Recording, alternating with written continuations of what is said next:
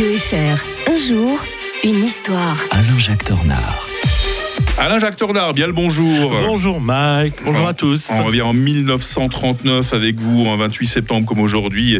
Ce jour-là, ben, l'URSS et l'Allemagne se partageaient euh, tout simplement la Pologne. hein. Oui, c'est peu connu hein, cet événement-là. Euh, Le 28 septembre, c'est- on est au lendemain de la prise de Varsovie par les Allemands, euh, par les troupes allemandes. Euh, et Hitler et Staline bah, signent un traité pour le partage de la Pologne. Bon, c'est jamais que le quatrième en deux siècles, hein, faut pas l'oublier, que ça fait l'objet d'un partage. En fait, en fait, les soviétiques donc, donc, ont sagement at- euh, attendu que les, les nazis prennent euh, la, à la gorge les Polonais euh, pour s'en prendre à elles, sous prétexte de protéger les populations russophones de Pologne. Tiens, ça, vous, ça vous rappelle peut-être quelque chose d'actuel. hein? Euh, alors en fait, les- les- le poids de l'histoire, Mike, c'est quand même terrifiant.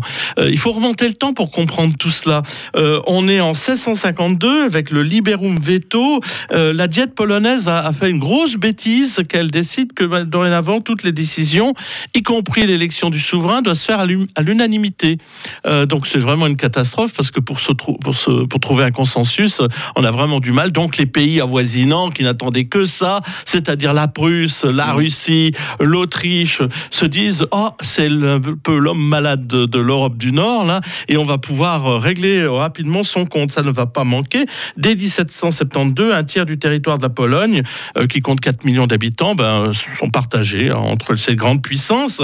Et euh, s'ensuit euh, donc un autre partage en 1792. On en profite d'ailleurs pour euh, euh, le fait que la France est occupée ailleurs avec la, Révolution. On se dit tiens c'est le bon moment aussi pendant pour, refaire un petit coup. D'autant plus que les Polonais avaient cru euh, bien faire en donnant, euh, en essayant d'avoir plus d'unité. Ils ont d'ailleurs fait en 1700 dès 1788 une nouvelle constitution, une vraie constitution, avant même les Français euh, pour la Pologne. Alors là, on- les, les autres puissances qui sont quand même des grandes puissances autoritaires, on, on en a un peu peur. Donc on se dit, ben, bon prétexte pour réintervenir, partager. Et les restes, les lambeaux, ben, on se le partage en 1795.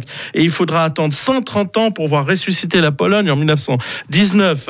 Euh, et euh, bon, ben, Ça n'a été que de courte durée. hein. voilà, j'allais dire, puisque dès 1939, qu'est-ce qui se passe? Eh bien, à nouveau, ben voilà ce qui s'est passé très rapidement. Et en plus, euh, ces frontières-là, ben les, soviétiques vont les conserver, puisque après, bien sûr, la guerre avec les Allemands, euh, ils vont reconquérir ces territoires-là et les conserver. D'ailleurs, ça va, ça va donner l'objet de quand même de gros crimes euh, commis. Alors là, je dois l'avouer, par les Ukrainiens.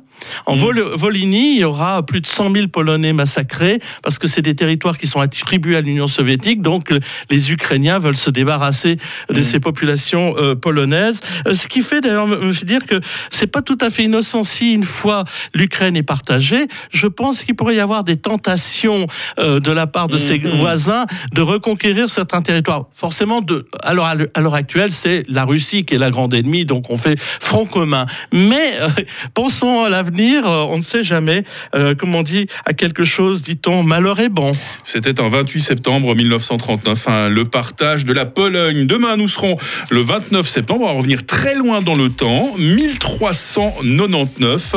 Euh, le roi Richard II d'Angleterre qui abdiquait. Il y a eu des terribles histoires de famille. On en parle demain avec l'historien de Radio Fribourg. Belle journée, Alain-Jacques Tornard. Bonne journée à tous.